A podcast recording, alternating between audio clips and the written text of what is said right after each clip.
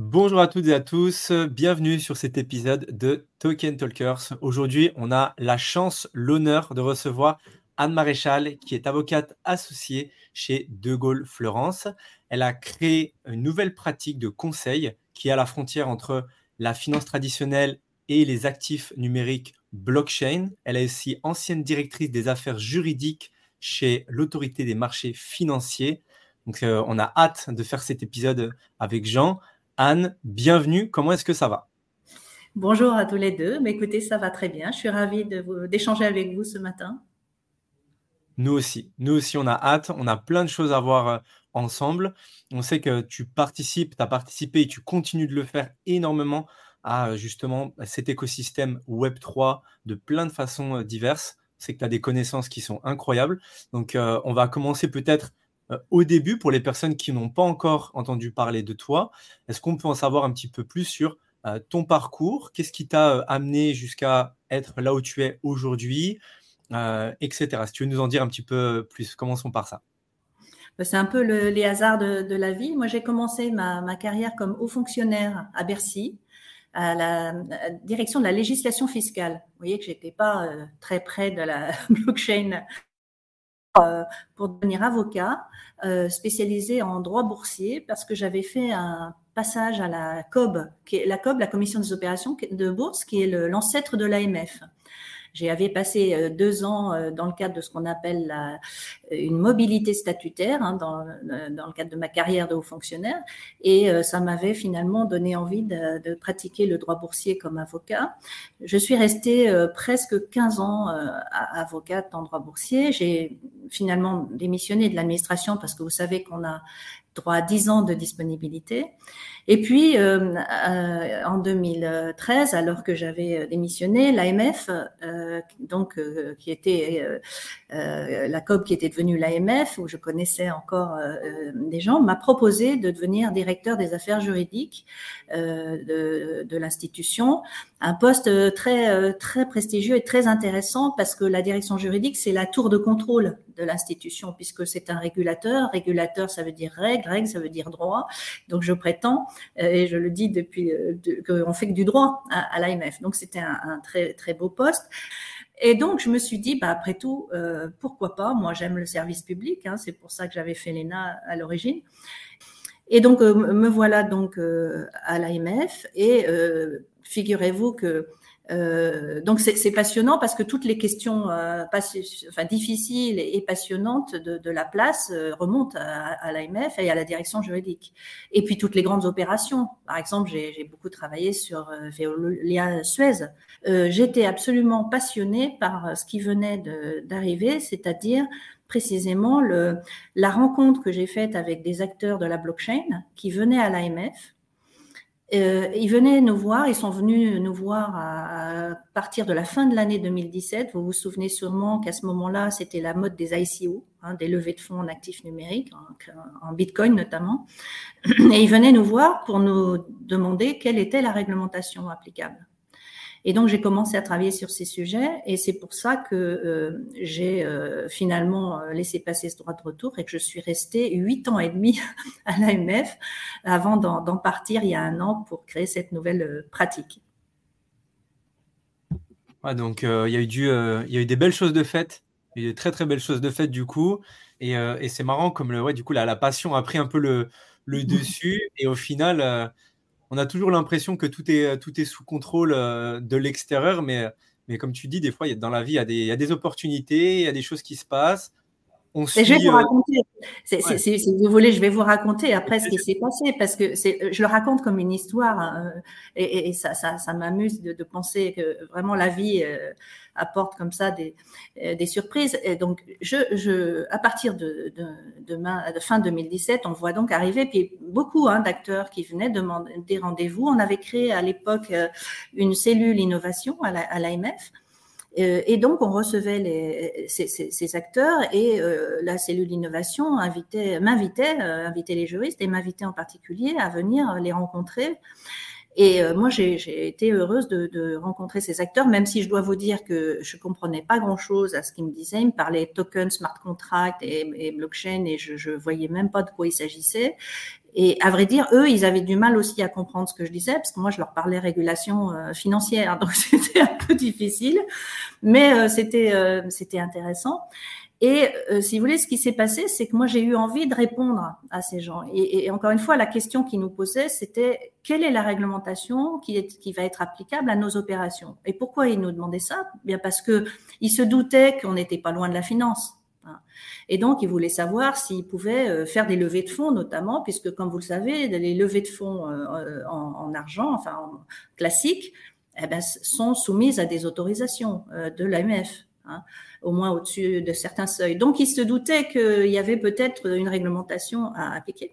Et quand je vous dis que ce sont les, là geeks qui sont venus nous voir euh, très tôt, euh, évidemment, c'était pas les voyous euh, qui venaient nous voir. Les voyous sur Internet qui voulaient voler les gens, euh, ils venaient pas voir l'AMF. Hein. Euh, vous vous en doutez. Mais donc, ça veut dire que les gens qu'on voyait, c'était des gens sérieux. C'était des, chercheurs français, c'était des beaux projets euh, français, de gens qui étaient sérieux, qui avaient des, beaux projets. Vous savez, je le dis à qui veut l'entendre, on a en France la chance d'avoir des talents. Euh, on les forme à grands frais dans nos universités, notamment en maths euh, et donc dans, la, dans la blockchain. Et donc moi, je voyais ces gens-là. Je voyais les projets qu'ils avaient. Euh, à côté, à l'AMF, on commençait à être inquiet de voir euh, les opérations qui étaient, euh, qui étaient frauduleuses. Hein. Et tout se passait, vous vous en souvenez, sur Internet. C'est-à-dire, il suffisait de dire à l'époque, regardez, j'ai un beau projet, euh, investir dans mon projet, dans mon ICO, et en quelques minutes, il levait euh, des, dizaines de millions euh, en, Bitcoin. Pourquoi? Parce qu'à l'époque, les gens avaient beaucoup de Bitcoin ils savaient pas comment euh, les, investir, et donc ça, avait, ça, ça, ça marchait bien. Sauf que dans un certain nombre de cas, c'était juste du vol. Hein. Parfois, il, il levait, ses, avec la caisse immédiatement. Et parfois, c'était euh, et souvent d'ailleurs, c'était pas des projets euh, euh construits. C'était, il y avait, y a pas de vraie idée derrière, et donc c'était tout ça était euh, un peu une, dans l'euphorie. Donc, du point de vue du régulateur, puisque comme vous le savez, l'AMF a pour mission première de protéger les investisseurs, c'était très inquiétant ce qui se passait là. Et à, et à l'inverse, euh, nous, ceux qu'on rencontrait, ces acteurs de ce nouveau monde que l'on rencontrait, étaient des gens qui euh, étaient, sérieux et qui voulaient bien faire. et donc, la question euh, qui s'est posée euh, pour moi et pour le régulateur, c'était qu'est-ce qu'on peut faire pour aider les, beaux projets, les gens qui sont vertueux, qui veulent respecter des règles, qui ne sont pas des voleurs, et, euh, et, derrière ça, comment euh, maintenir l'innovation en France, puisque on, on m'expliquait, je, je, je, suis convaincue que c'est vrai que la blockchain est une innovation majeure. Beaucoup disent que c'est une innovation aussi importante qu'Internet. Or, vous le savez, on a laissé passer nos chances en matière d'Internet. C'est triste, hein, puisque, comme vous le savez, il y a euh, zéro entreprise européenne dans les 50 plus grandes entreprises d'Internet euh, au monde. Hein. Donc c'est terrible parce qu'on avait le Minitel, on avait en France, on avait tout ça. Bon, bref, on a laissé passer notre chance. Donc moi, je me suis dit très vite, c'est dommage. Euh, si c'est vrai que cette innovation est majeure, euh, il faut pas la laisser euh, passer. Il faut aider les acteurs. On a la chance d'avoir ces talents en France. Essayons de maintenir l'innovation en France. Euh, sinon, nos, jeunes là, ils vont partir à l'étranger. Euh, on leur fera des ponts d'or à l'étranger. Ça a commencé hein, déjà. Et euh, on aura finalement tout perdu euh, en France si on ne fait rien pour les aider. Et donc, sur le plan juridique, vous voyez, la, la question était simple.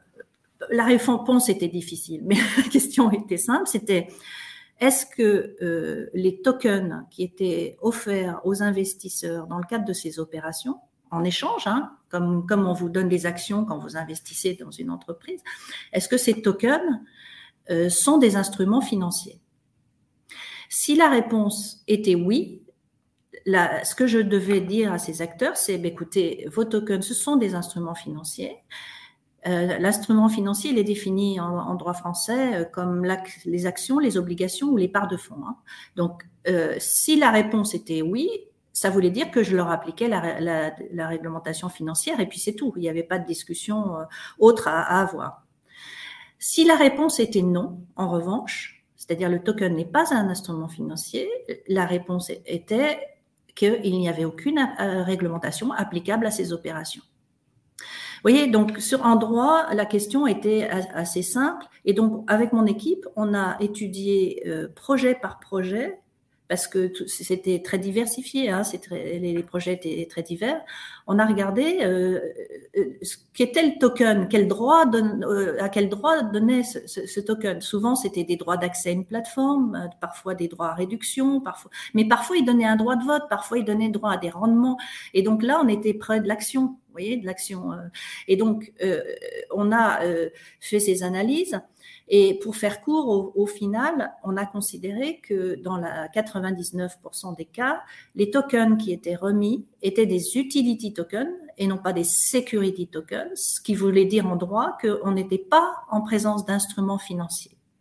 Et que donc, la réglementation financière ne s'appliquait pas et que donc on était dans un monde non réglementé. Et vous comprenez, euh, j'en profite pour vous, vous parler des États-Unis, parce que déjà à l'époque, euh, les acteurs qui voulaient, venaient nous voir euh, à l'AMF nous disaient aux États-Unis, euh, il n'y a pas de réglementation et, ils font le même, le même raisonnement. Ils regardent si les, les tokens sont des securities, c'est-à-dire des instruments financiers au sens du droit américain, à l'aide d'un test qui s'appelle le way test. Et si ils considèrent à l'issue de ce test, mais un test, c'est pas le droit dur, hein, vous voyez, donc c'est assez contestable. Et d'ailleurs, on pourra y revenir, mais moi, je crois qu'ils font beaucoup de politique aux États-Unis, peut-être plus que du droit. Et, donc, ils ont, ils pas de réglementation. Et euh, il y a une grande insécurité juridique pour nous, si bien que certains me disaient on va, on pourra pas rester aux États-Unis. Euh, nous, on voudrait euh, travailler dans un cadre juridique sûr.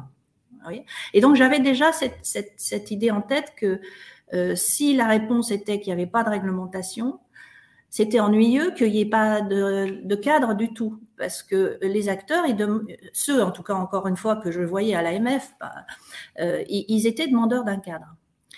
Et donc, la question qu'on s'est posée euh, à l'AMF, c'était qu'est-ce qu'on fait?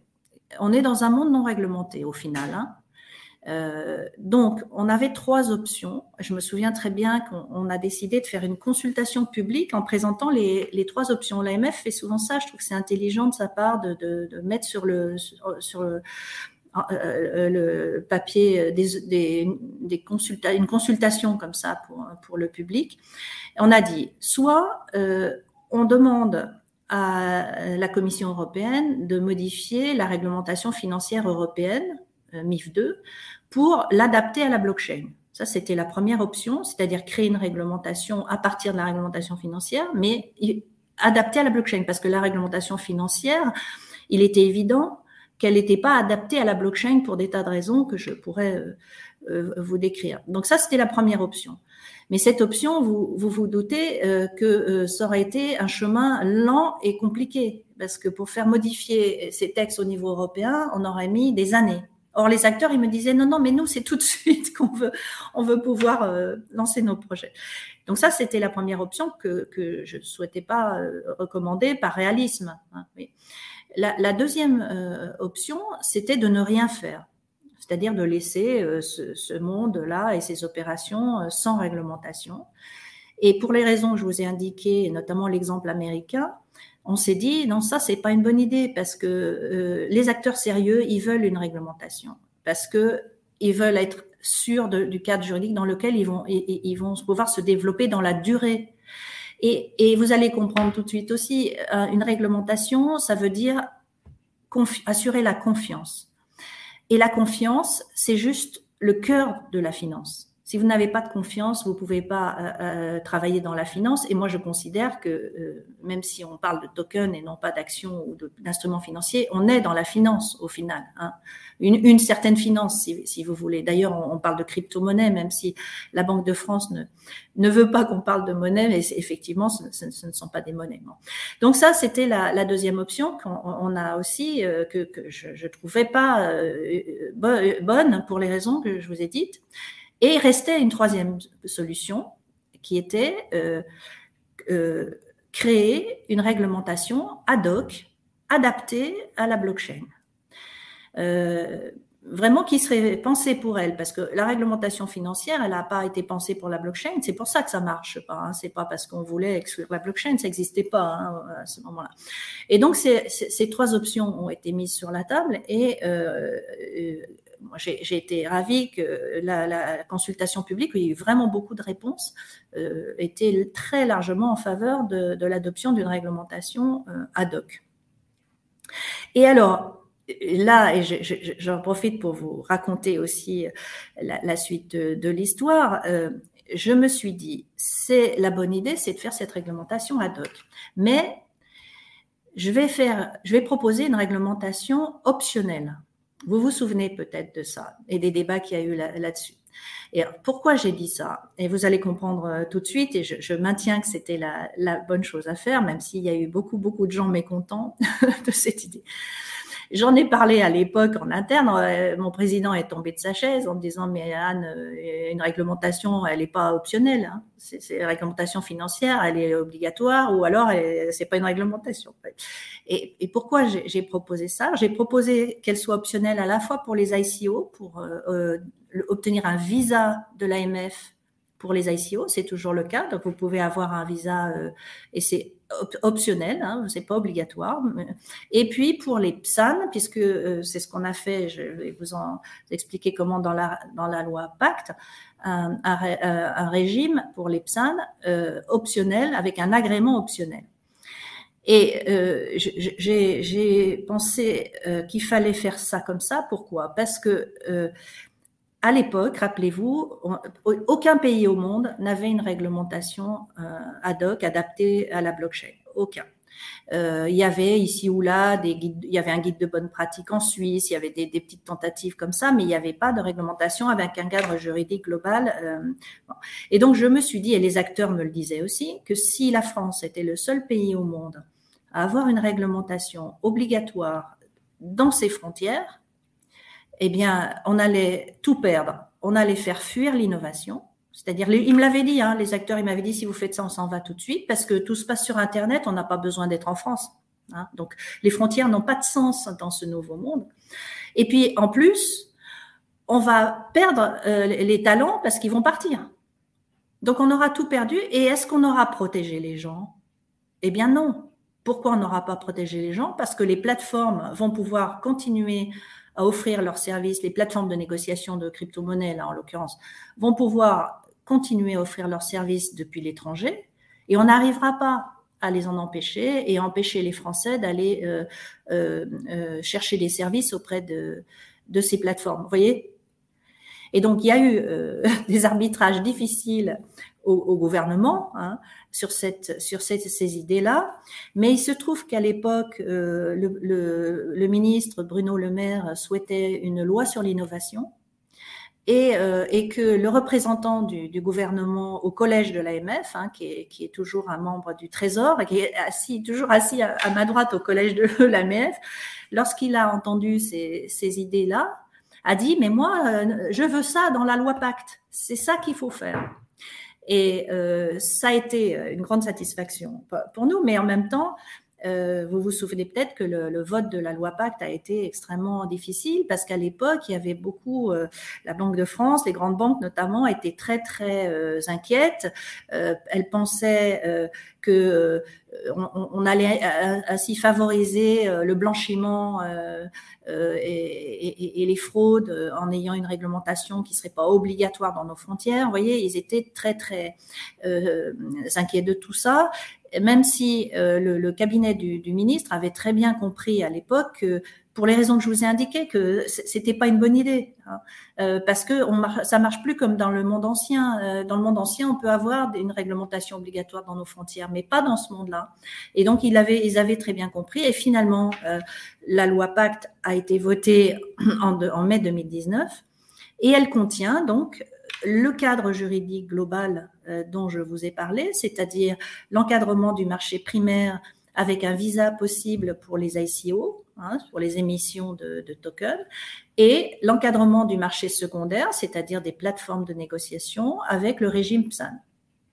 Alors après, pour, pour euh, finir l'histoire, euh, on a donc été précurseurs en Europe. On a été les, premiers et au monde aussi à avoir ce, cadre juridique dont on peut être très fier.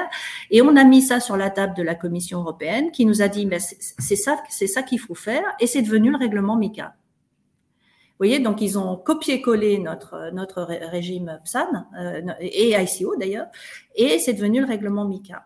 Donc on a été à l'origine de, la réglementation euh, européenne et je suis très très fière de pouvoir vous dire que les Américains que j'ai rencontrés là récemment euh, en juillet, j'ai rencontré une des responsables de la SEC américaine, nous a dit on a beaucoup à apprendre de vous. Ça fait plaisir, n'est-ce pas? Et deux, euh, il faut qu'on adopte une réglementation à l'AMICA. Hein. Euh, et, pour, et, vous avez vu qu'aux États-Unis, euh, il y a des, un débat extrêmement difficile hein, entre les pro-réglementation et les anti-réglementation, qui sont encore les libertaires d'origine, hein, qui veulent pas de réglementation. Et ce que me disait cette personne de la SEC, c'est qu'il n'y aurait pas de réglementation avant les élections présidentielles aux États-Unis, et encore. Hein, parce que le débat est, difficile. Ça, veut donc dire que si on, sait euh, profiter de ce régime juridique unique au monde en France et en Europe, on a de l'avance pour, faire euh, avancer nos projets. Et c'est pour ça que j'ai eu le sentiment de, servir euh, mon pays euh, sans grandiloquence excessive, mais je, crois que, en tout cas, c'est un atout qu'on a donné à la France pour, pour que nos projets avancent et que l'innovation se développe sereinement en France. Je prends quelques secondes pour vous remercier d'être avec nous sur cet épisode. C'est d'ailleurs pour cela que nous aimerions vous offrir notre guide sur la tokenisation. Il est disponible dans le lien en description. Vous allez pouvoir apprendre encore plus sur cette révolution. Si vous voyez de la valeur dans nos conversations et notre contenu, vous pouvez également nous soutenir en laissant 5 étoiles sur votre plateforme d'écoute préférée. Merci, car grâce à vos évaluations, vous nous aidez à toucher encore plus d'auditeurs passionnés comme vous. Reprenons l'épisode. Bah, bravo, euh, bravo Anne pour ton travail. C'est juste incroyable, c'est formidable de t'écouter parler. Et en plus de ça, bah, vraiment, tu peux être fier parce qu'effectivement, enfin, l'AMF, si je dis pas de bêtises, ça, ça a maintenant une vingtaine d'années, peut-être 21 ans. 2003, ouais. Oui, exactement. 2003, ouais, ça a 21 ans. Euh, Tu as resté presque 10 ans à l'AMF, soit 50% du temps de création de l'AMF. En gros, si on peut résumer, c'est un peu ça. Et donc, du coup, bah, tu as forcément participé à l'explosion de l'AMF. Sa partie régulation, sa mise en avant, son très bon travail, parce que maintenant, il faut aussi un, très bon travail. C'est sûrement pas le cas en 2003, il n'a pas eu le temps qui se crée, etc. Et forcément, tu as participé à ça. Donc, bah, juste un grand, grand, grand bravo pour, euh, pour tout ça. Et c'est très, très intéressant de t'écouter parler. Et du coup, je rebondis sur un sujet que tu étais en train de dire c'est qu'avant 2019, euh, en France, il n'y avait rien qui réglementait, euh, on va dire, le Web3, la blockchain et tout ça. Il n'y avait rien du tout. Non, non, non, ni en France ni ailleurs. Hein, c'était vraiment un monde nouveau. Euh, et euh, vous, vous, souvenez sûrement que, quand, je vous dis, ça a commencé fin 2017, en tout cas pour nous, régulateurs, sachant que la blockchain, il faut s'en souvenir, hein, c'est une euh, création en réaction à la crise financière de 2009. Hein. C'est quand même ça le contexte. Donc, vous voyez, au départ, il y avait quand même cette idée de ces personnes-là euh, euh, fallait euh, se détacher de la finance classique. C'était des, c'était des gens aussi des libertaires anti-État, anti-réglementation. Hein, c'était ça l'origine. Bon. Donc en 2017, quand on, nous on a commencé à voir ces projets et à voir fleurir ces opérations, on s'en est saisi parce que je vous dis, il y avait un enjeu de, de, de protection des investisseurs et puis un enjeu euh, d'innovation. Hein. C'est pour ça que le, le régulateur s'en est saisi. Mais euh, ce que je peux quand même dire, c'est que vous l'avez compris, les pouvoirs publics ne euh, voulaient pas euh, encourager la spéculation sur les crypto-monnaies pour la spéculation. Ça finance pas l'économie. Hein. Donc c'était pas ça le, but de la des pouvoirs publics. Le but, notre but, c'était vraiment euh, de pas passer à côté de l'innovation et d'encourager l'innovation. Euh, et notamment quand elle a des applications dans l'économie réelle, et on y, on y viendra peut-être euh, après, euh, on voit maintenant hein, se développer de très très beaux projets de blockchain dans l'économie réelle. Donc c'est ça hein, l'idée que, l'on avait.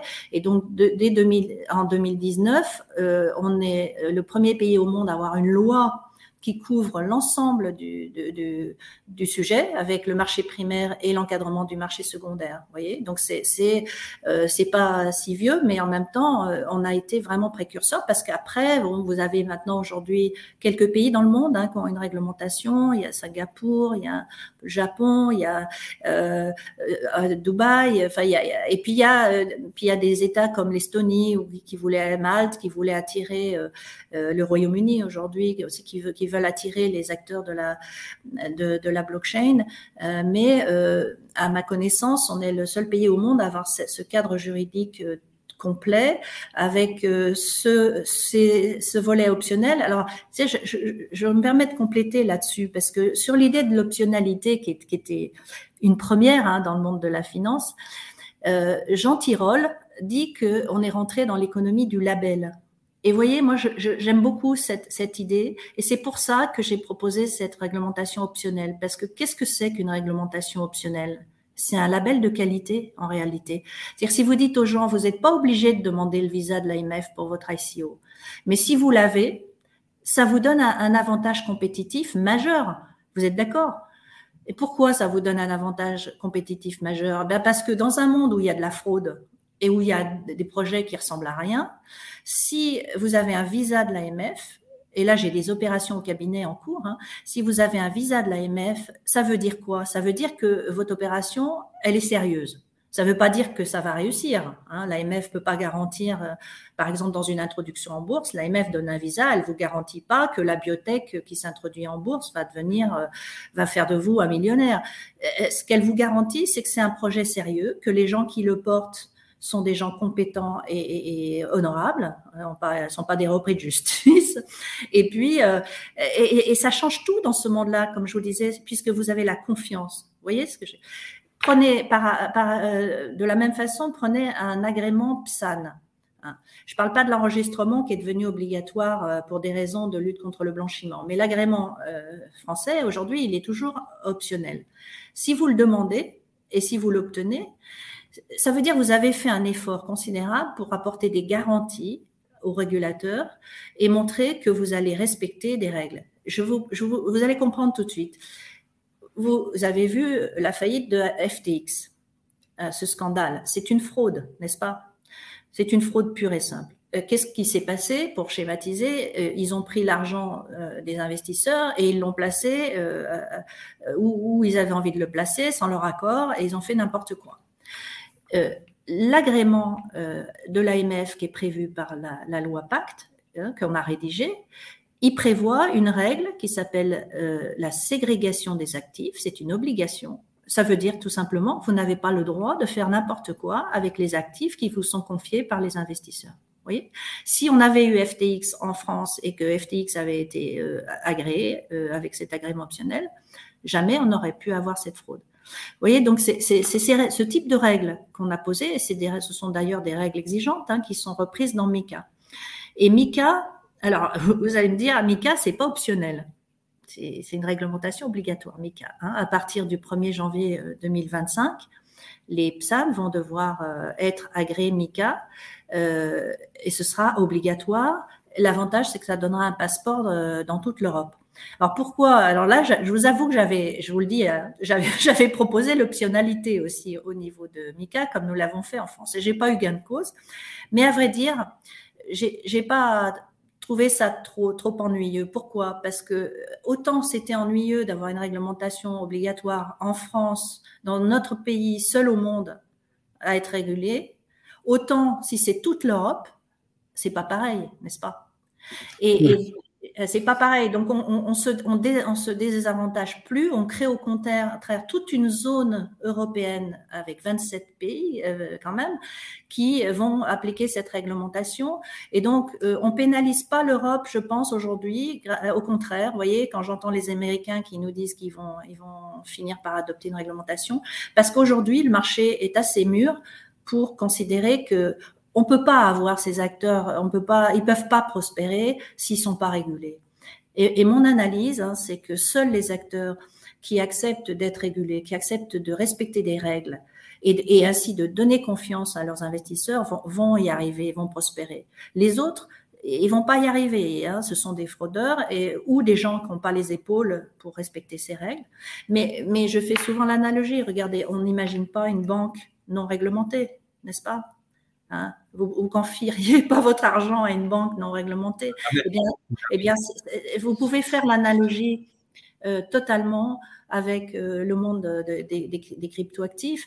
Euh, encore une fois, c'est ma conviction, seuls les acteurs sérieux qui ont les épaules et qui ont le souhait et, les moyens de respecter la réglementation vont inspirer confiance et vont donc pouvoir prospérer et développer leurs projets. Et ça, je le pense non seulement pour les plateformes de négociation, mais pour, tous les projets euh, blockchain ou de tokenisation qu'on va pouvoir avoir. Ouais, c'est tout simplement garantir le fait que les acteurs qui lancent des projets bah, sont sérieux, sont là pour, euh, comme tu disais, bah, pour jouer avec les règles de tout le monde. Et, euh, c'est vrai que pour le marché, ça va être très, très bénéfique, ce Mika. En tout cas, moi, j'en suis, euh, j'en suis ah certain à, 1000%, parce que je, te rejoins sur le fait que oui, s'il y a une règle pour un pays, bah, au final, oui, peut-être que ça bride, ça bride certaines choses. Mais quand on lance un projet, et encore plus euh, le Web 3 qui a cette, euh, identité euh, internationale, donc même si c'est déjà au niveau européen, tous les projets qui vont se bâtir vont jouer avec les mêmes règles, entre guillemets, vont jouer avec les mêmes cartes, et ça va être beaucoup plus faire, beaucoup plus juste pour, pour tout le monde, à la fois du côté des porteurs de projets et à la fois du côté des gens qui vont entrer dans ces projets en tant qu'investisseurs ou autres. Mais absolument. Et, aujourd'hui, dans ma pratique de, de, conseil, hein, que donc je, j'ai quitté l'AMF il y a un an, un peu plus d'un an, pour créer cette, cette pratique, euh, en, faisant le constat qu'il n'y avait pas beaucoup, euh, très très peu d'avocats spécialisés. Hein, c'était un monde nouveau. Et puis aussi, euh, je l'ai compris après, pas, pas d'avocats assez compétents dans la finance. Et ça, c'est un sujet parce que souvent les avocats spécialisés dans ce monde-là viennent de l'IPIT, hein, de la propriété intellectuelle, et, et viennent pas de la finance. Or, euh, vous, vous le comprenez, moi, quand j'ai écrit ces, ces, ces, textes, je me suis inspirée de la réglementation financière. Et j'ai pris dans la réglementation financière tout ce qui pouvait être adapté à la blockchain. Et quand c'était pas possible, on a inventé de nouveaux concepts. Je vous donne un exemple. Euh, euh, la conservation euh, d'instruments financiers, on voit ce que c'est. Mais qu'est-ce que c'est que la conservation d'actifs numériques? Les acteurs me disaient, mais on ne peut pas conserver des, tokens sur la blockchain, ça n'a pas de sens, etc. Donc, on, a, été obligé de chercher des nouveaux concepts. Et là, on a défini euh, ça comme étant la possibilité de mouvementer les clés voyez euh, C'est un exemple pour vous dire qu'on a fait un très gros travail d'adaptation de la réglementation à la blockchain parce que ça marche pas, ça marche pas comme euh, le monde traditionnel, ne serait-ce aussi que euh, parce que dans la blockchain, il n'y a pas d'intermédiaire. Or, dans la, dans la réglementation financière traditionnelle, les garanties reposent beaucoup sur les intermédiaires. Mais si vous mettez des intermédiaires dans la blockchain, c'est plus la blockchain, n'est-ce pas? Donc, il faut travailler dans un autre monde où il n'y a pas d'intermédiaire, précisément, en donnant d'autres garanties. Et là, ben, ce qu'on a donné, de, demandé, ben, c'était des garanties plus techniques, euh, intrinsèques à la blockchain. Et, donc, euh, je ne sais plus où j'en étais. la question que vous m'aviez posée. En tout cas, c'est passionnant. en tout cas, c'est super passionnant. Moi, moi, je, moi je, me posais, je me posais une question, Anne. Euh, donc, tu es arrivé à l'AMF en 2013. Euh, les premières cryptos et l'économie blockchain a commencé à se développer avant les années 2010. Euh, quand tu es arrivé à, l'AMF, est-ce que c'était déjà un sujet sur la table? Est-ce que déjà à ce moment-là, c'était quelque chose sur lequel les gens disent bon, il y, a, un ovni qui est en train d'arriver, il va falloir qu'on essaie de le réguler, ou c'était pas un sujet et c'est arrivé peut-être à partir de 2014-2015 et, euh, et comment, quand on travaille à l'AMF, on voit débouler ce, bah, cet écosystème tellement complètement nouveau, comme, comment on réagit face à ça? Enfin, Moi, je je des fois, je me mets dans la peau de l'AMF parce qu'on parle souvent avec eux pour d'autres sociétés parce qu'on est aussi lié au Web3. Et, et, quand on parle avec eux, je me dis, mais quand ils doivent nous entendre parler, ils doivent se, ils doivent se dire, on parle avec des extraterrestres. Et en fait, c'est ça, enfin, quand, quand, on est à l'AMF et qu'on parle avec des gens comme ça, alors déjà, ça va être super passionnant, mais du coup, en étant à l'opposé, quand on voit arriver cette technologie et quand on doit en plus la réguler, fou. Ah mais euh, tout à fait. Je, vous dis, ce qui s'est, on n'en avait pas entendu parler de ce monde-là. En tout cas, pas, on n'a on n'a pas été interrogé ou interpellé avant fin 2017. Hein. Ah euh, euh, c'est pour ça qu'on s'en est, on s'y est intéressé à partir de ce moment-là, pour deux raisons, comme je vous le disais, parce qu'on commençait à avoir euh, des opérations, euh, des ICO qui étaient des, qui étaient frauduleuses, hein, et, et, encore une fois, le, la mission première de l'AMF, c'est de protéger les investisseurs. et la deuxième raison, c'est que on nous demandait des rendez-vous. Hein, les gens ont commencé à nous demander des rendez-vous à partir de fin 2017. Comme je vous le disais, on avait créé une cellule innovation à l'AMF pour surveiller les évolutions dans la finance. Et euh, c'est cette cellule innovation qui organisait ces rendez-vous pour écouter les, acteurs et qui m'invitait, euh, moi, juriste, à venir parce que très vite, la question c'était mais quelle réglementation on applique? Vous voyez, c'est comme ça que ça s'est fait. Moi, moi je, je, peux vous dire, je suis pas geek. Je comprenais rien à ce qu'ils me disaient au départ, rien. Je leur disais, euh, euh, répétez-moi ça, je comprends rien. Euh, et c'était pour nous, c'était difficile parce que euh, c'était des ingénieurs euh, souvent qui étaient très très parfois pas pédagogues, hein, comme, ils peuvent l'être. Euh, et, on avait beaucoup de mal à comprendre euh, comment ça marchait. Et puis alors en plus, je vous dis, franchement, quand je croyais avoir compris, ils me disaient ah mais non non maintenant ça marche plus comme ça là. Ça c'était il y a trois mois. Vous voyez, donc c'est compliqué. Et donc l'AMF, elle, a fait un gros effort, en, particulier nos juristes, hein, parce que c'est pas notre, comment dirais-je, c'était pas facile, c'était nouveau, et, les concepts, vous voyez, ça matchait pas. Euh, hein, quand je vous ai pris l'exemple de la conservation d'actifs numériques, ça matchait pas avec notre monde traditionnel. Donc euh, on a fait ce, gros effort, et, je, vraiment, je pense que c'est une leçon pour l'avenir pour, euh, tous les, régulateurs. Parce que cet effort-là, euh, j'ai vu ailleurs en Europe, il n'avait pas été fait. C'est-à-dire que euh, et, d'autres institutions en France disaient écoutez nous on veut pas recevoir ces gens parce que bah parce que voilà on, ils sont pas régulés par nous nous, on aurait pu dire ça aussi. On aurait pu dire, écoutez, j'ai rien à vous dire. Euh, vous me parlez de, blockchain, tout ça, c'est, c'est pas régulé. La réglementation financière s'applique pas. On aurait pu dire ça. Mais on n'a pas fait ça parce que on, on voyait bien qu'il y avait un enjeu tout proche de la finance. Et puis parce que euh, moi ça m'a amusé, enfin intéressé, et puis parce que j'ai eu envie, comme je vous disais, de répondre à, ces acteurs qui avaient des beaux projets et, et, et qui avait cet enjeu d'innovation. Voilà pourquoi, pourquoi on l'a fait. Mais voyez, à la limite, j'aurais pu ne pas le faire. Et je dis souvent, si je ne l'avais pas fait, si j'avais pas fait ces propositions-là, personne ne me l'aurait reproché. Hein. Euh, je ne l'aurais pas fait. Et, et, si on était venu me voir deux ans après, euh, en me disant, tiens, au fait, Anne, il faut écrire euh, la loi Pacte. Pour, il faut créer un cadre juridique pour les actifs numériques. Et si j'avais pas rencontré les acteurs et travaillé sur leur projet, j'aurais répondu mais de quoi vous me parlez? Ouais, ou, ou, fait, ou fait quelque chose, mais euh, avec beaucoup moins euh, d'éléments euh, concrets du terrain, parce que c'est ça, au final, ça. Quand, quand, on a en, en, face de nous des acteurs qui sont, qui sont là, qui sont motivés, qui veulent avancer et qui veulent être régulés, eh ben, c'est une collaboration qui amène qui a amené ce qui est amené aujourd'hui, enfin les textes qui ont été écrits et qui sont, euh, qui sont très bien faits. Mais c'est vrai que si bah, dans son coin on se dit bon bah ok j'ai trois mois pour écrire ça, euh, je connais pas trop, je vais regarder et en plus comme tu l'as dit à la vitesse où ça évolue, mais même encore actuellement et encore on n'est pas en, on n'est bull run, mais mais on sent qu'à partir d'avril euh, tout va s'accélérer très vite.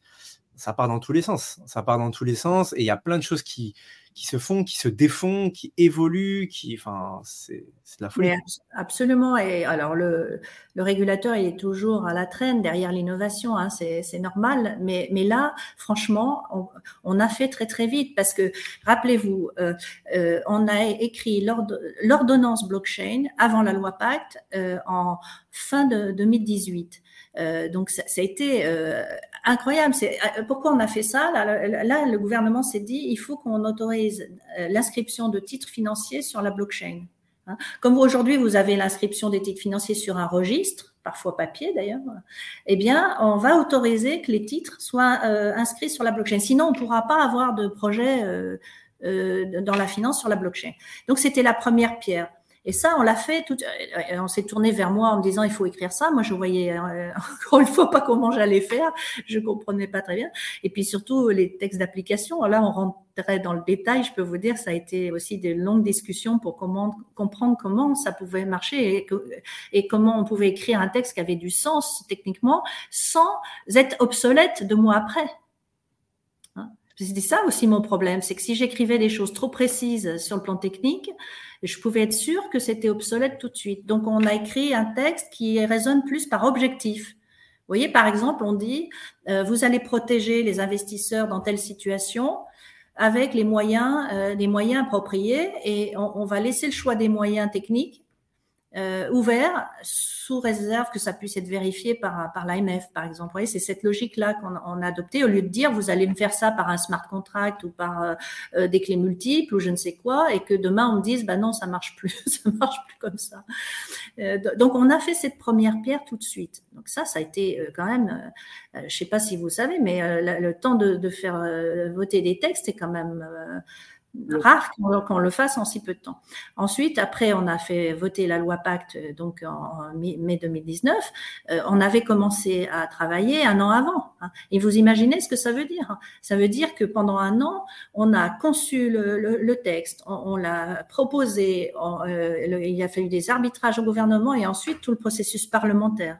Et d'ailleurs, je dois dire qu'on a eu la chance d'être aidé par des jeunes parlementaires qui étaient brillants et qui, qui, qui, ont très tout de suite compris que c'était ça qu'il fallait faire. Par exemple, Pierre Persson, je ne sais pas si vous le connaissez, mais euh, c'est heureusement et, et au, au, Sénat aussi, on a eu quelques euh, parlementaires qui nous ont aidés et qui ont fait de la pédagogie envers leurs leurs collègues, parce que vous imaginez euh, le choc des cultures. Hein. Prenez le sénateur moyen pour lui, lui parler blockchain, c'est pas complètement évident. Et pareil d'ailleurs à l'Assemblée.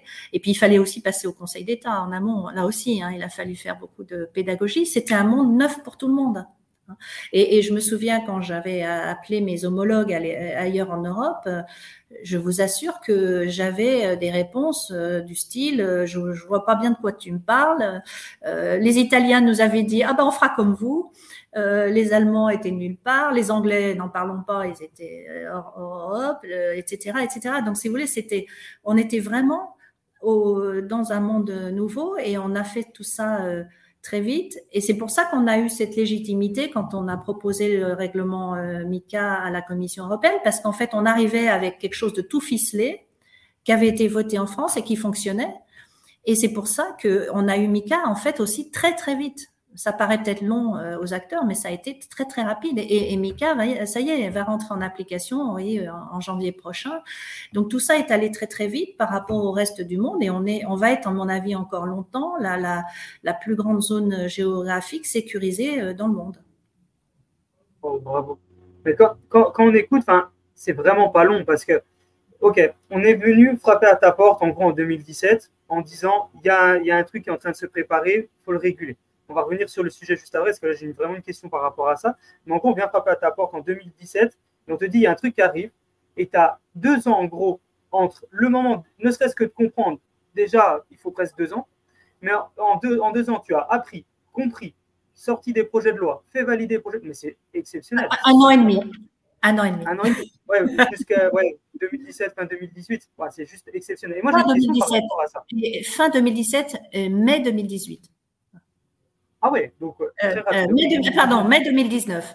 Non, non, pardon, c'est ça. Ça fait un an et, demi. Oui. Mais, ah, euh, fin 2017, mi-2019. oui, c'est très difficile d'avoir ça dans, dans, le, dans, la vraie vie hein, d'habitude. Et encore plus là, parce que vous, vous n'imaginez pas à quel point euh, on a eu des, des, des réticences de la part de beaucoup de gens qui étaient euh, sincèrement convaincus qu'en prenant une loi de ce type, on allait aider euh, euh, les, voyous à, blanchir. Et on, a eu beaucoup de mal à, à, faire comprendre que dans ce monde non réglementé, si on prenait cette loi comme ça, avec l'optionnalité, le pari était gagnant. Pourquoi? Parce que, un, on, on attirait les acteurs vertueux en France. Hein ceux qui voulaient vraiment respecter des règles parce qu'ils avaient compris que de toute façon leur avenir en dépendait. on a fait le pari qu'ils allaient venir en France nous demander ces, visas et ces agréments, n'est-ce pas? Et deux, on allait protéger euh, au mieux nos, investisseurs parce qu'encore une fois, une fois qu'on aurait eu ces gens qui avaient accepté de se soumettre à cette réglementation optionnelle, eh bien, on allait orienter nos, investisseurs vers ces gens-là. Alors que, à l'inverse, je, je, le redis, si on avait fait une réglementation obligatoire dans nos frontières, c'est exactement l'inverse. On faisait partir l'innovation et on protégeait personne pour les raisons que je vous ai dites. Donc, vous voyez, c'était pas facile d'accepter peut-être cette idée, mais encore une fois, il faut se replacer dans, à l'époque dans un monde non réglementé. Et figurez-vous, je suis très heureuse de, pouvoir constater aujourd'hui que ce pari, il est gagnant. Pourquoi je dis ça? Vous vous souvenez de, Binance, euh, par exemple? Binance, ils étaient venus nous voir euh, très tôt euh, et je leur avais expliqué qu'on avait ce projet de, de, Ils étaient déjà la plus grosse plateforme au monde. Hein. Euh, je leur avais expliqué à l'époque qu'on avait ce projet de réglementation optionnelle. Et ils m'avaient dit, si vous faites ça, on viendra demander ces, agréments euh, optionnels euh, en France et on s'installera en France pour ça. Et c'est ce qu'ils ont fait. Ils ont fait, avant que je parte de l'AMF, un an, un an avant, on a, l'AMF a enregistré Binance qui effectivement est venu demander euh, l'enregistrement à l'AMF et le gouvernement était content de, voir qu'on attirait des acteurs euh, désireux de respecter la réglementation. Alors on peut euh, penser ce qu'on veut, mais non, je ne veux pas trop rentrer là-dessus, mais rappelez-vous qu'il y a 4 ans, 5 ans, il n'y avait pas de règles. Donc c'est difficile d'aller reprocher aux gens que de ne pas avoir respecté des règles il y a 5 ans alors qu'elles n'existaient pas. En revanche, il y a eu une démarche vertueuse. Et, euh, l'AMF, euh, le président de l'AMF le disait souvent, et je, suis tout à fait d'accord avec ça, il disait, est-ce qu'il vaut mieux enregistrer ces acteurs-là euh, ou pas? Eh ben oui, il vaut mieux les enregistrer pour les avoir sous la main, si je puis dire. Moi, je, ils étaient installés place de la bourse Binance. Moi, je pouvais les appeler, ce que j'ai fait, en leur disant attention, là, ce que vous faites, ça va pas, hein, parce qu'ils étaient soit en train de demander cet enregistrement, soit déjà enregistrés. Si à l'inverse, imaginez qu'à l'inverse, Binance euh, ne soit pas venu nous demander cet agrément, il m'aurait même pas pris au téléphone. Vous êtes d'accord?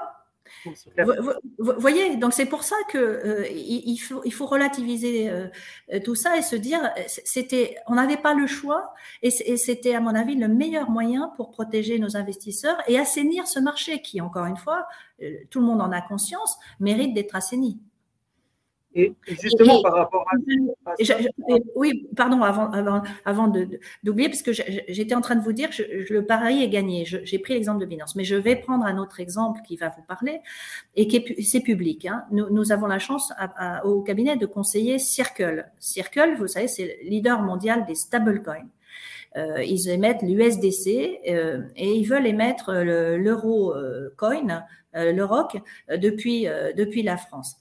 Il se trouve que quand j'ai rejoint le cabinet, ils hésitaient euh, entre euh, l'Irlande euh, et ils avaient commencé d'ailleurs à, travailler en Irlande pour avoir des, agréments. Et parce que ce grand groupe, hein, qui est déjà un géant, hein, avait comme politique de, se soumettre à toutes les réglementations existantes et d'être pour, être un acteur inspirant confiance, sérieux et pouvant se développer dans le monde entier.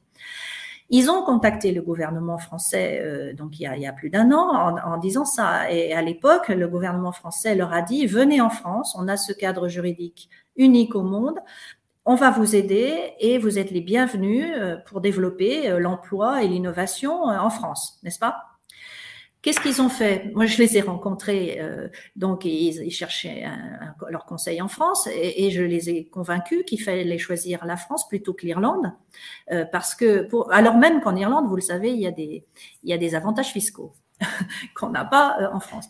Et ils ont choisi la France à, à l'invitation du gouvernement, et aussi parce qu'ils parce qu'ils ont compris qu'on avait ce cadre juridique solide euh, intelligent, qui était précurseur de MICA, puisque demain ils seront obligés aussi de, respecter MICA, etc.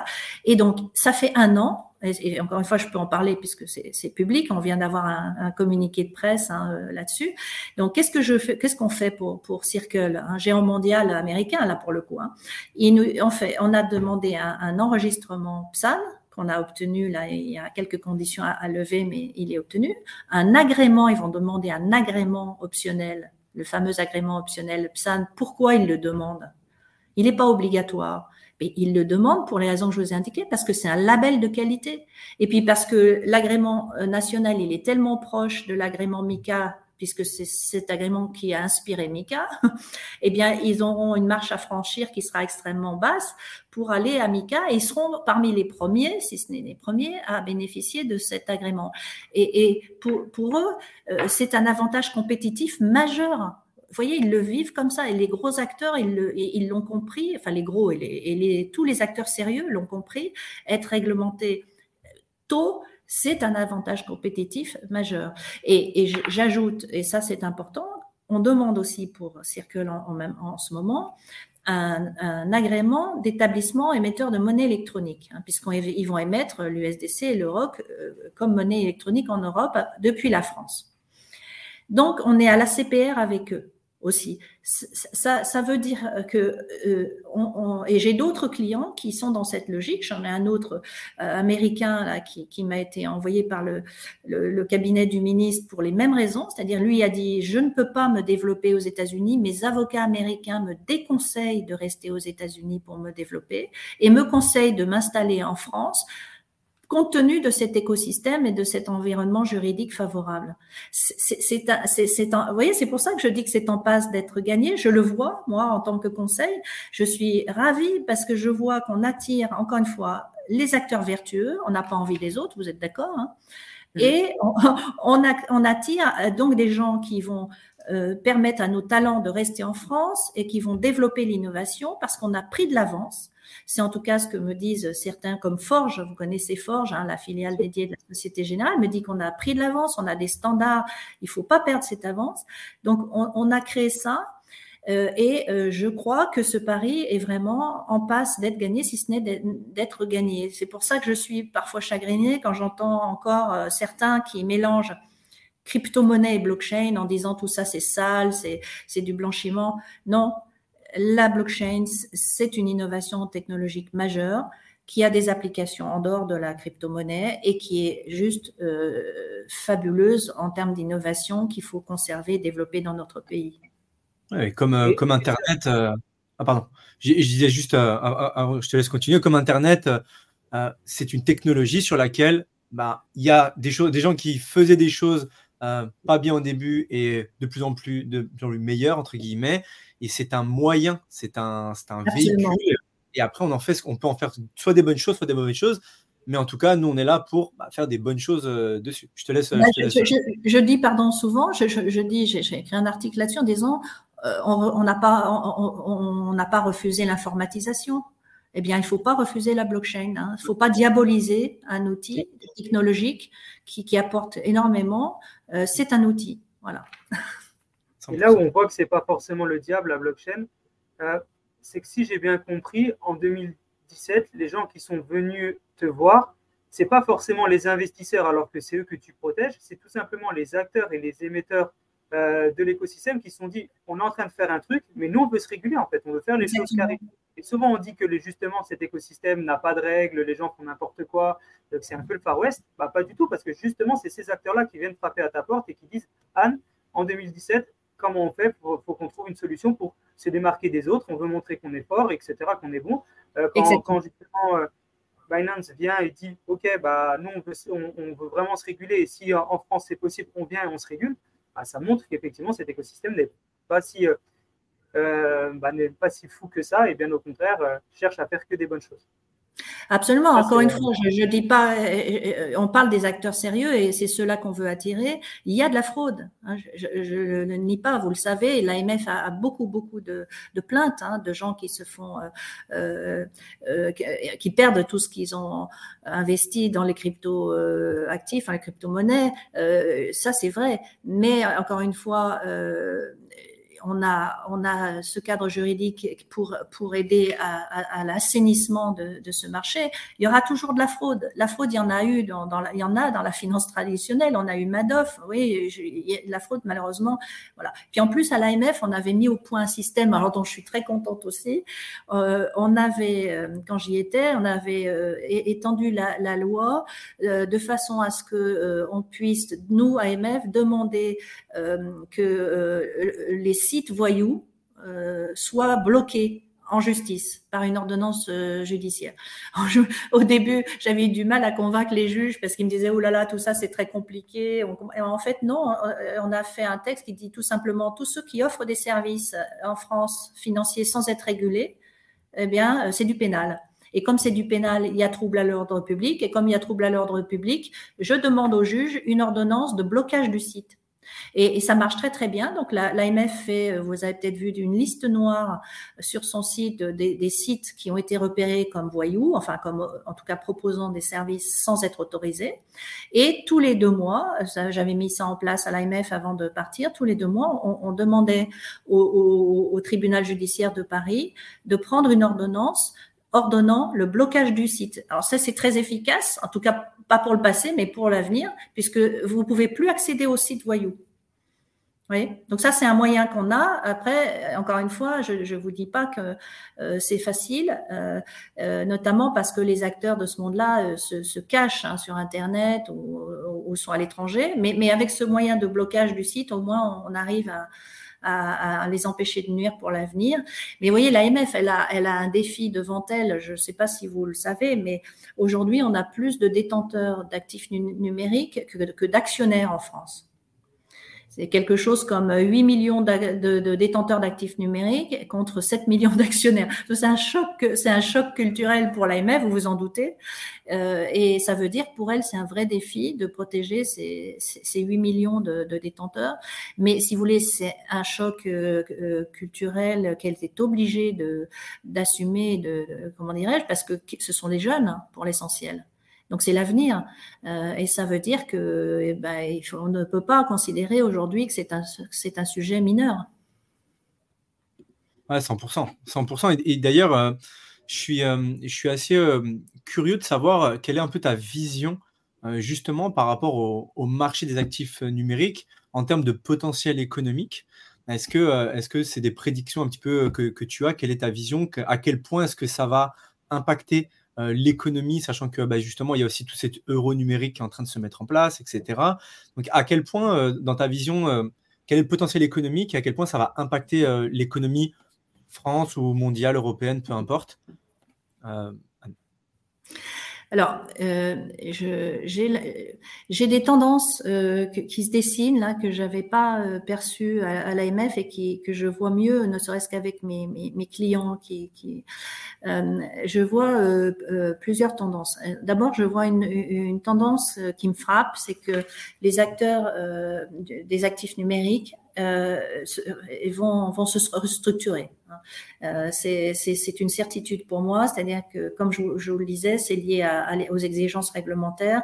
Seuls vont, pouvoir prospérer ceux qui euh, sont capables de respecter ces, textes. Elles sont, exigeantes, hein, les, conditions pour euh, être agréé MICA. Et donc, beaucoup de petits acteurs n'auront pas les épaules, à mon avis, pour, pour, pour, le faire et, euh, et, de façon générale, ce monde va se restructurer. C'est un monde nouveau, hein. donc il y aura des acquisitions, des faillites, des, tout ce que vous voulez, mais on le, voit bien.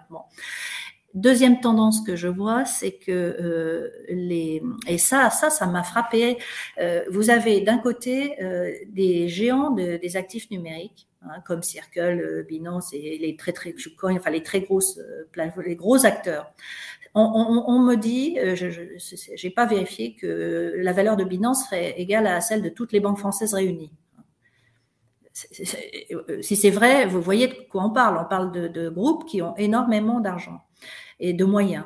Donc, euh, ça veut dire que ces groupes-là, et c'est ce que je constate, c'est pas demain, c'est ce que je constate aujourd'hui, c'est ils sont en train de vouloir aller vers la finance traditionnelle. Pourquoi? Parce qu'ils ils veulent asseoir leur activité, ils ont des moyens pour être régulés, comme je vous le disais. Regardez Circle dont je vous parlais, avec qui on est déjà à la, CPR, vous voyez, donc euh, on est déjà un pied dans la, dans la banque, si, si, si on veut. Euh, on, a euh, ces acteurs qui ont des moyens et qui vont aller vers la finance traditionnelle, soit en achetant, des, des, en reprenant des, des banques, soit en demandant les agréments. Et je sais que certains sont déjà en train de demander des agréments bancaires ou des agréments euh, d'établissement de monnaie électronique, etc. Donc, ils y vont. Et ils y vont vite. C'est ça qui me frappe. Et, et, imaginez euh, demain euh, une grosse plateforme de négociation qui euh, offrirait les services bancaires.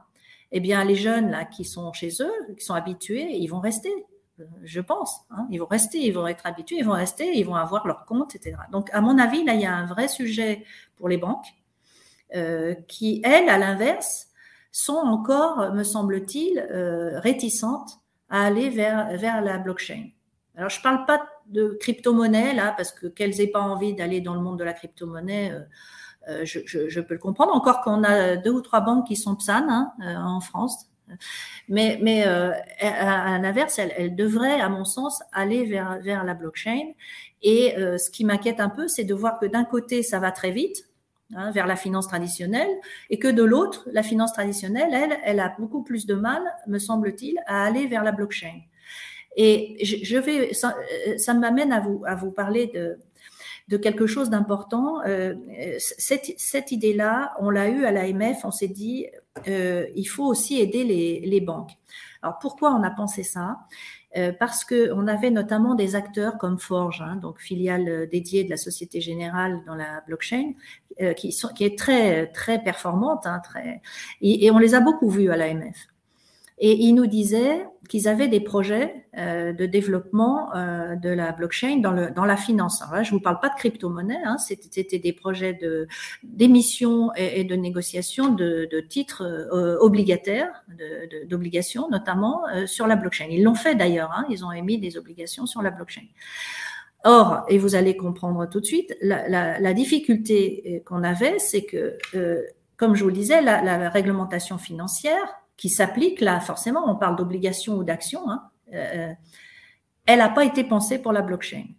Donc, pour les actifs numériques, les utility tokens, on a fait la loi Pacte et MICA, d'accord? Mais pour les instruments financiers, on n'a pas modifié la réglementation financière. Donc, ça coince. Et euh, Forge et d'autres banques euh, sont venus nous voir en nous disant on est prêt technologiquement à, à, à, développer des projets de blockchain, mais on a un problème juridique, pas technologique, juridique pour ces raisons-là. Notamment, comme je vous le disais, parce que dans la réglementation financière, on impose des intermédiaires. Et là encore, euh, si vous mettez des intermédiaires dans ces projets de blockchain, ça ne marche pas, hein, puisqu'il faut pas, il n'y a pas d'intermédiaire dans la blockchain.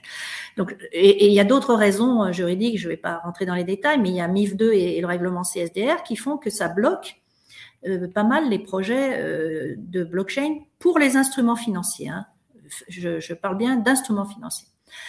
Or, il est évident qu'il y a des tas d'applications euh, de la blockchain dans la finance traditionnelle. Moi, j'en suis absolument convaincue et, je vous dis, les banques nous le disaient euh, elles-mêmes, en tout cas euh, des banques comme Forge. Et donc, on s'est dit à l'AMF, qu'est-ce qu'on peut faire pour les aider? Là aussi, hein, puisqu'ils nous disaient qu'on était en avance en France en, termes d'évolution technologique. Et alors là, on, on a eu une idée à l'AMF aussi. Hein, vous allez voir qu'on est une boîte à idées. On s'est dit pourquoi pas proposer euh, à, la Commission européenne un bac à sable, une période d'expérimentation. De, pendant laquelle euh, on, laisserait les acteurs européens développer leurs projets sur la blockchain dans la finance, hein, sans modifier euh, MIF 2, parce que pourquoi? Parce que ça prendrait des années hein, et que leur projet c'est maintenant. Et, euh, et au bout d'un certain temps, ben, on verra comment ça évolue et puis on modifiera la loi, la réglementation euh, fort de cette expérience. C'est un concept assez anglo-saxon, ça, le bac à sable, hein, la sandbox. Eh bien, figurez-vous que on a proposé ça à la Commission européenne. Euh, à ce moment-là, c'était la fin de la présidence française au, niveau européen. Eh bien, en un an, un an, on a obtenu un règlement européen qui s'appelle le régime pilote, qui n'est autre que ce bac à sable. Alors l'idée est, très simple, hein, et je le dis à qui veut l'entendre parce que vraiment il faut que notamment les banques, les institutions financières françaises s'en saisissent. On, a pendant six ans, deux fois trois ans, la possibilité de, mener à bien des projets sur la blockchain.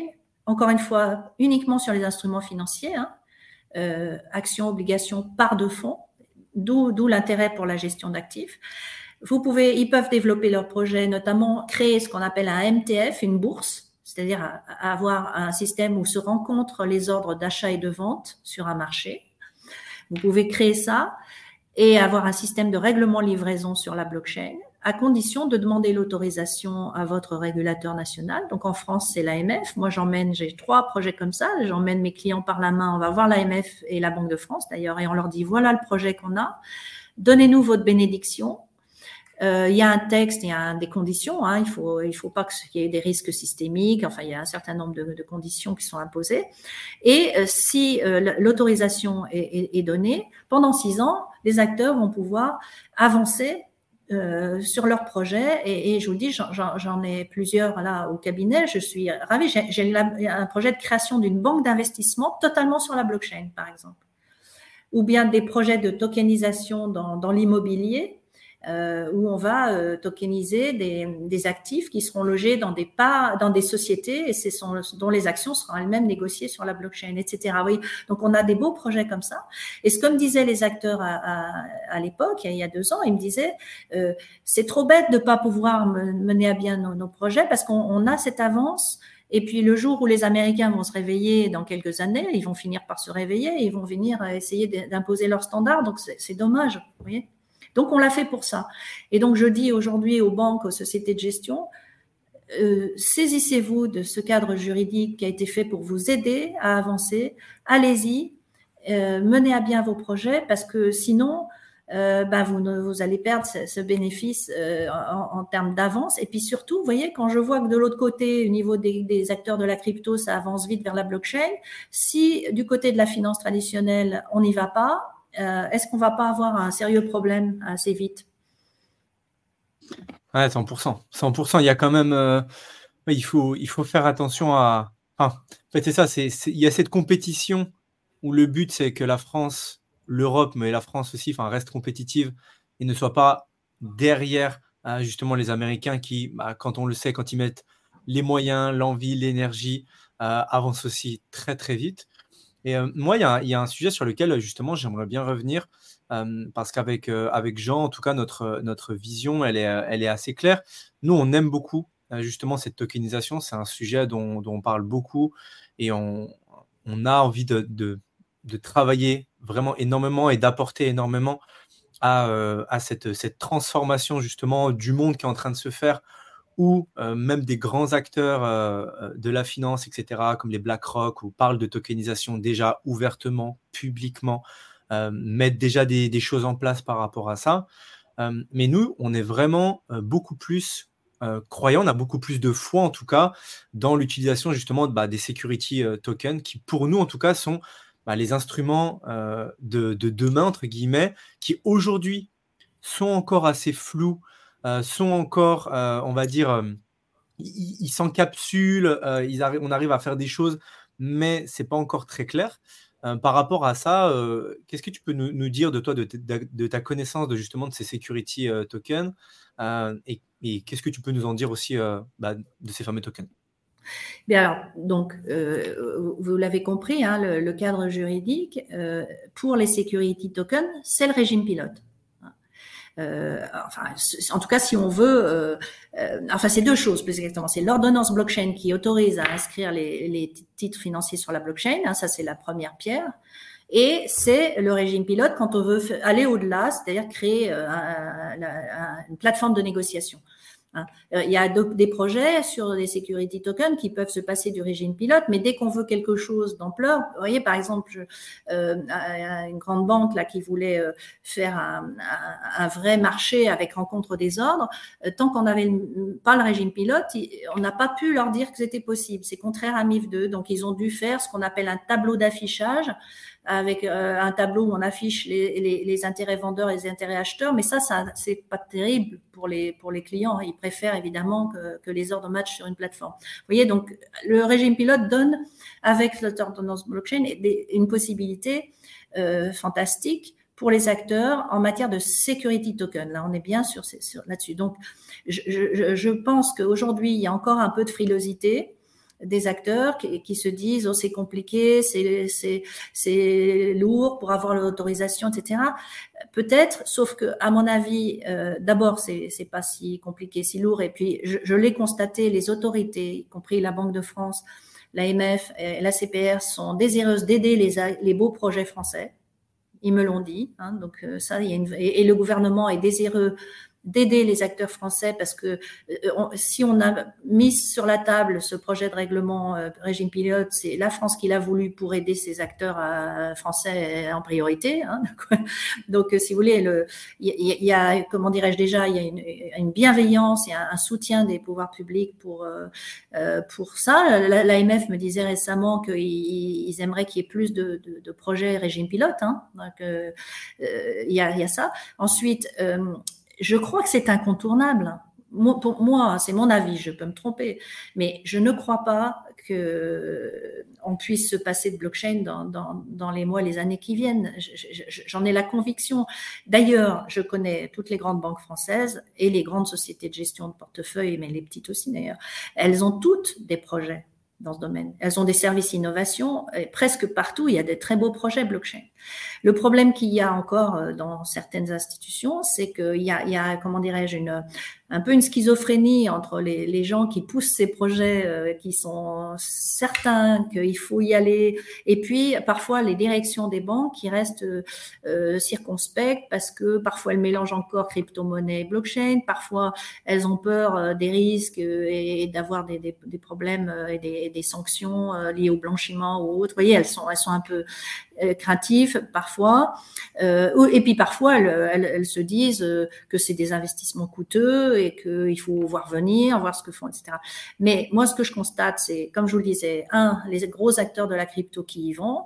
Deux, il y a des banques étrangères qui commencent à y aller très sérieusement aussi. Et donc, euh, ma conviction, et c'est en tout cas ce que je dis aux grandes banques que je rencontre, c'est qu'elles euh, ont devant elles un virage stratégique majeur à prendre là, et rapidement rapidement, parce que ça va très très vite. Voilà ce que je leur dis. Je peux me tromper, mais mon intuition et les projets que je vois me, confortent dans cette idée. Et, euh, et euh, du coup, euh, pour compléter, est-ce que dans, dans, ta vision, et parce que tu as l'air quand même de faire des bonnes prédictions depuis quelques années, donc j'en profite, est-ce que tu penses que justement une plateforme, en fait, est-ce que tu penses qu'une plateforme d'échange justement de security de token, est-ce que ça viendra plus facilement ou plus rapidement bah, justement euh, d'une banque ou d'un quelque chose qui est vraiment un, institutionnel? Ou est-ce qu'en fait euh, directement euh, un groupe un groupe de personnes peut mettre en place ça quel va être le, plus facile ou quel sera le plus rapide à ton avis? Ça va arriver. Le, ce qui est certain, c'est que ce sont les gens qui viennent de la finance qui sont le mieux armés pour, pour le faire, parce que là encore, on s'est inspiré hein, des règles en matière financière. Hein, donc, euh, et, mais, mais si vous voulez, une fois que j'ai dit ça, ce que je constate, c'est que chez les gros acteurs de la, de la crypto, on, ils ont beaucoup recruté dans la finance. Par exemple, j'ai un client là qui fait de la gestion d'actifs numériques. C'est intéressant ça, hein vous gère un portefeuille d'actifs numériques. Euh, il me dit demain, je vais être société de gestion de portefeuille, classique. Vous voyez, il va étendre son, son, activité. C'est ça, encore une fois, la tendance. Eh bien, ces gens-là viennent de la finance. C'est pour ça qu'ils ont aussi cette idée et qu'ils sont à l'aise euh, pour respecter les règles. Donc euh, voilà. Et, du côté des, des, banques, euh, ce sera plus facile ou, des sociétés de gestion, ce sera plus facile que pour des gens qui ne viennent pas, en tout cas, de, de la finance ou qui, ou, qui, sont moins armés ou plus, plus seuls. Pourquoi? Parce que euh, la, la demande d'autorisation du régime pilote, elle est simplifiée pour les institutions financières. Euh, euh, et la raison, c'est qu'ils sont déjà régulés et qu'ils apportent déjà euh, beaucoup de garanties. Ils ont l'habitude de demander des agréments. Vous voyez, donc il y, a, une procédure simplifiée pour ces institutions. Donc elles vont bénéficier d'un fast track, c'est peut-être beaucoup dire, mais en tout cas d'une procédure simplifiée que dont ne va pas pouvoir bénéficier l'acteur qui vient tout seul d'un autre monde. Hein. Mais encore une fois, les pouvoirs publics sont désirés d'aider les, ah, les projets sérieux, hein, c'est bien entendu. Mais moi, je crois, que, encore une fois, c'est incontournable. regardez dans la gestion d'actifs, tellement ça a du sens, la blockchain. C'est évident, vous, vous gérez facilement sur la blockchain. Avec les smart contracts, vous faites les versements des revenus, des loyers, tout ce que vous voulez. Et puis, euh, vous avez la fiabilité et vous réduisez les coûts. Donc, c'est évident. Et d'ailleurs, l'AFG dit elle-même, notre avenir, c'est la blockchain. Hein. Je ne l'ai pas inventé. Vous voyez, donc euh, ça, j'en suis persuadée. Alors, il y a une autre tendance, peut-être que, que je, qui me, qui, qui me frappe. Euh, c'est, euh, vous savez, on a dit, euh, oh, euh, la blockchain, euh, il faut, faut qu'il y ait des applications dans l'économie réelle. Euh, la crypto-monnaie, c'est pas la meilleure application. Hein, beaucoup on, pense ça.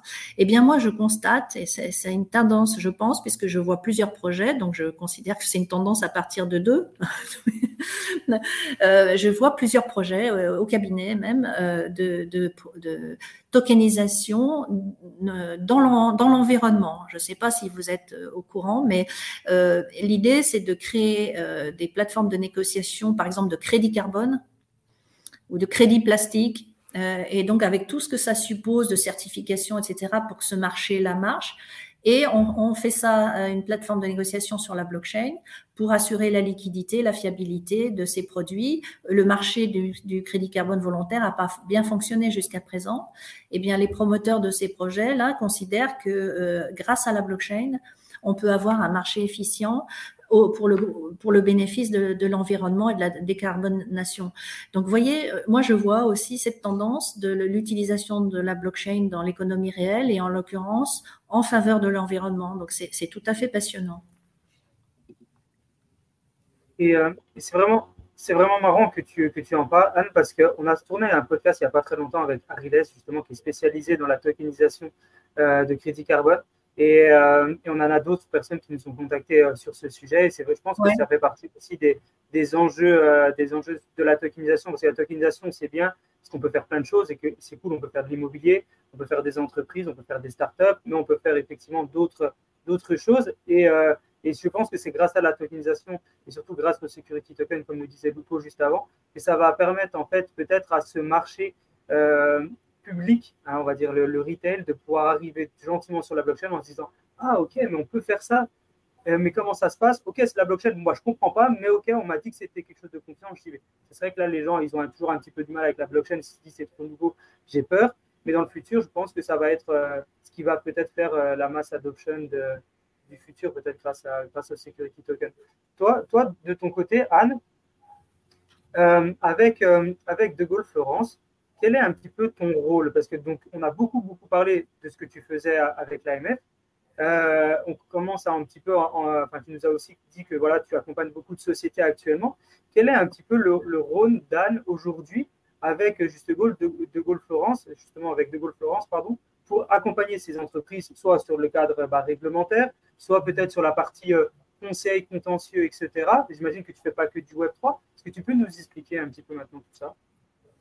Eh bien, je, suis venue donc euh, euh pour des raisons d'amitié, de, liens amicaux d'ailleurs, euh, avec les fondateurs du cabinet de, de Florence, créer cette nouvelle pratique, mais aussi parce que c'est un cabinet créé depuis 20 ans qui a dans son ADN l'innovation.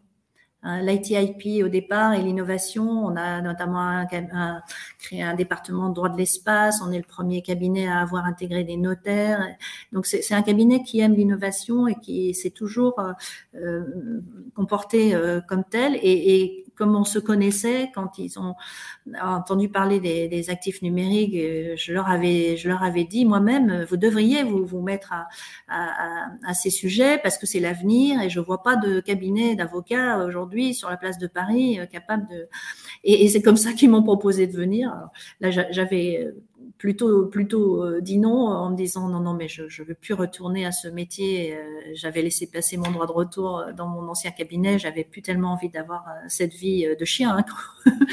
et puis finalement je me suis laissé convaincre en me disant après tout c'est une belle aventure ça ça ça a du sens par rapport à ce que j'ai fait avant et je vais peut-être pouvoir continuer à servir mon pays euh, euh, en, aidant à, faire aboutir des beaux projets euh, français et, étrangers d'ailleurs s'ils apportent et, maintiennent l'innovation en France et s'ils créent des emplois en France.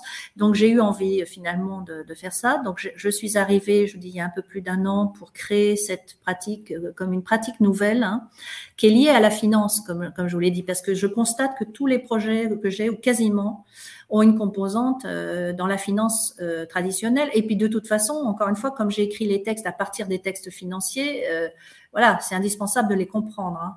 Et, croyez-moi, c'est quand même assez pointu. Hein.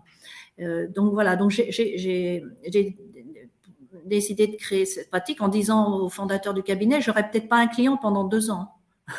Et finalement, à ma grande surprise, j'ai été tout de suite submergée de demandes parce qu'il y avait un manque de conseils. Hein, euh, sur, sur la place. Et j'ai la chance donc d'avoir des, des, des, des, beaux projets, des, des, choses très innovantes. Donc ça me passionne. Euh, j'ai l'impression là de, donc de faire avancer des, belles choses. Je vous disais pour l'environnement par exemple, euh, et, pour l'innovation euh, dans notre pays. Alors j'ai eu carte blanche pour créer, constituer une équipe. Hein, donc on est déjà maintenant plusieurs avocats et je forme les, les plus jeunes. Je suis partie aussi avec une personne de l'AMF qui était elle-même spécialisée dans l'instruction des dossiers PSAN. Donc ça, ça m'aide bien aussi parce que si j'ai écrit les textes, elle, elle les avait appliqués. c'est parfait. Et donc, on est en train de construire une, très, très belle pratique. J'aimerais que ce soit la, pratique de, référence à Paris. Euh, et on est en bonne voie puisqu'on a les, des, des, leaders mondiaux comme clients et puis je crois une très très belle légitimité pour, pour tout ça et qu'on voit arriver à nous des, des gens qui euh, veulent euh, vraiment investir dans, dans, dans, dans des projets extrêmement innovants. Vous voyez, je vous disais, là j'ai un des leaders américains qui, va, qui me demande de l'aider à développer son activité de tokenisation dans l'immobilier en Europe.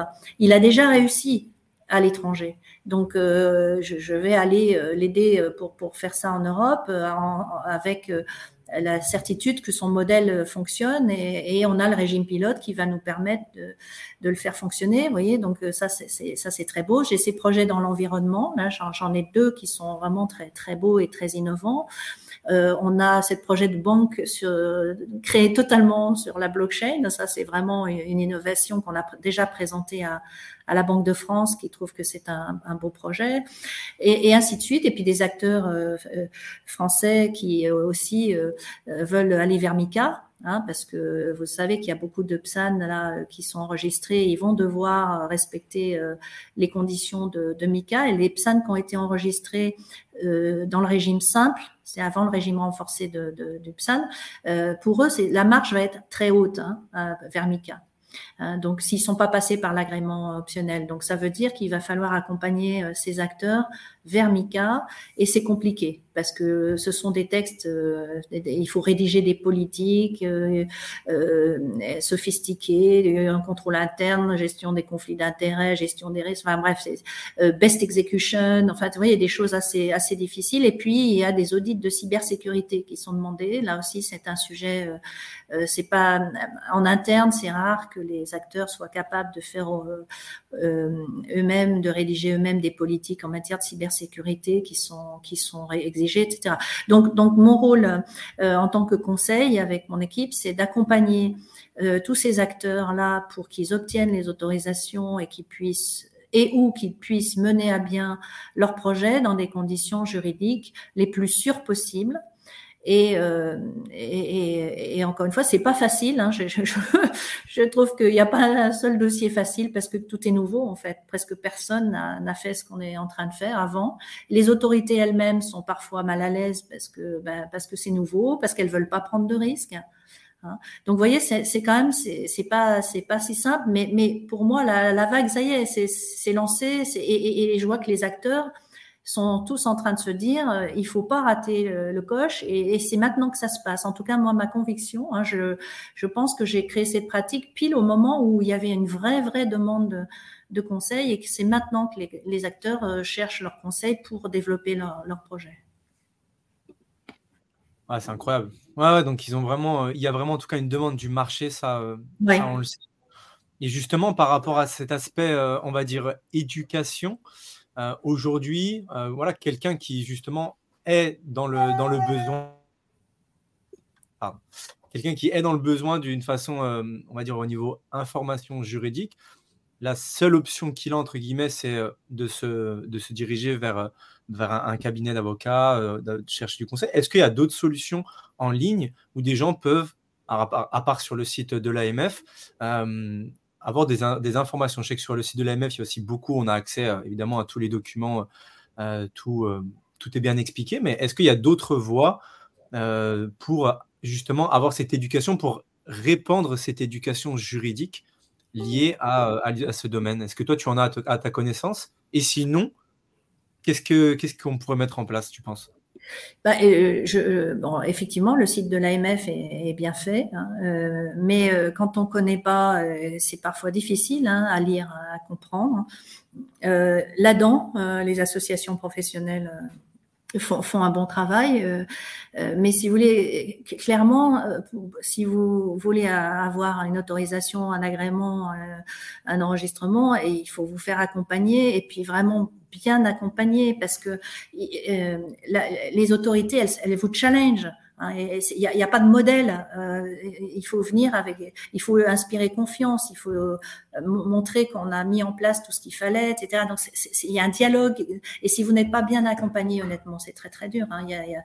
Même dans le régime simple, il y a, beaucoup d'acteurs qui ont, mis plus d'un an, voire plus, à avoir un enregistrement, et certains n'y sont pas arrivés. Donc imaginez pour Mika demain, et puis pour le régime pilote, si c'est pareil. Hein, il faut, il faut un cabinet capable de vous écrire, de vous rédiger ces politiques.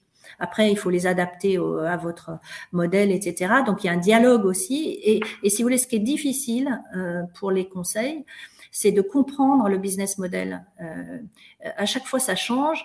Euh, les, acteurs, je l'ai vu à l'AMF, j'en ai reçu des dizaines et ils sont souvent pas pédagogues. On comprend pas en fait, on comprend pas. Moi, j'ai des clients au début, ils me disent qu'ils ont un projet, je vois même pas de, de, quoi il, s'agit. Vous voyez, alors on est obligé de, de bien comprendre le modèle faire les analyses juridiques pour dire exactement dans quel cas ils sont. Est-ce que c'est de l'utility token? Est-ce que c'est du security token? Est-ce que c'est du NFT Est-ce que c'est autre chose? Vous voyez, enfin, il y a tout ça.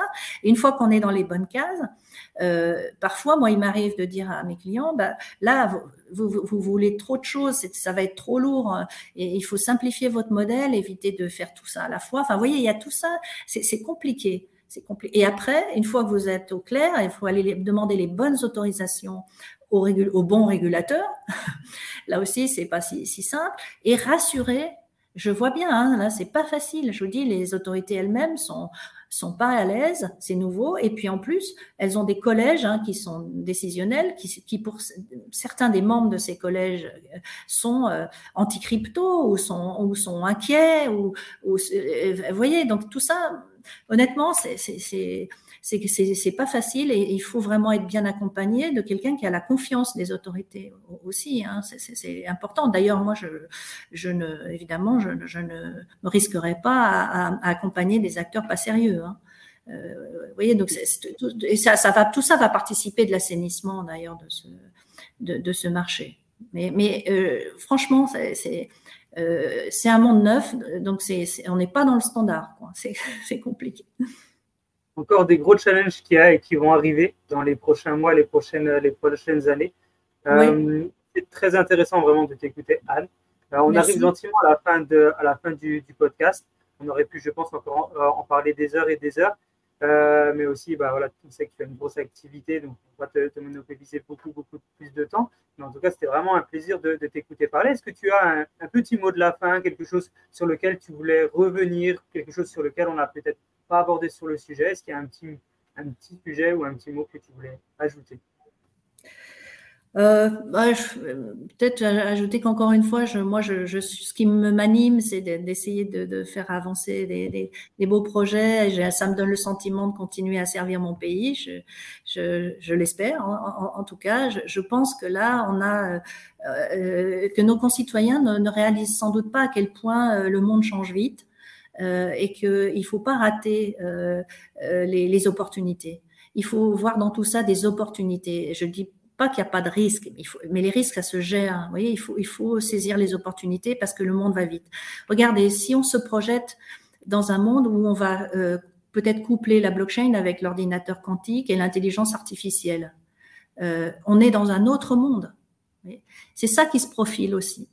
Moi, je, le vois, je suis passionnée par, les, entrepreneurs et, l'innovation, et je vois que tout ça est en train d'aller de, euh, de, plus en plus vite vers quelque chose qui va, créer un monde euh, différent.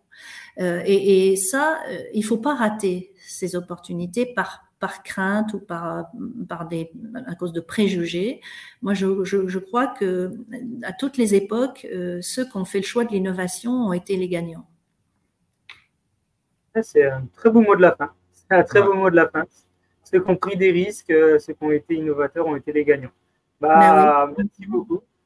Merci beaucoup, Anne, pour, euh, bah, cet échange formidable. Je pense que tous les auditeurs euh, sont en train d'accrocher à fond avec ce que tu as dit et, et, vont surtout, surtout apprécier l'agréable moment qu'on a passé bah, tous les trois.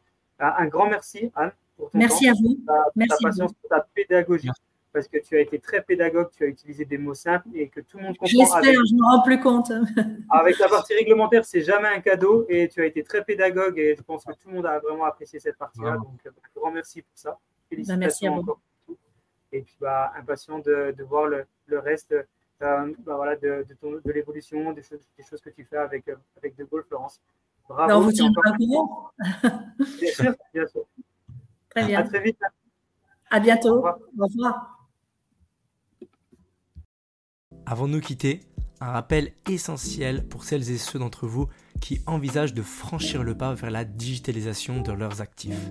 Que vous soyez à la tête d'une entreprise innovante, propriétaire d'un bien immobilier ou tout autre actif à la vente, nous sommes ici pour vous accompagner dans la tokenisation de ce dernier grâce à notre technologie et notre expérience. Rendez-vous sur le lien dans la description de ce podcast pour découvrir comment nous pouvons transformer votre vision en réalité. Encore une fois, merci d'avoir été avec nous aujourd'hui. N'oubliez pas de vous abonner et de partager ce podcast autour de vous si vous avez apprécié notre contenu.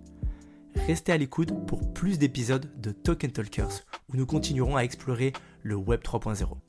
A très vite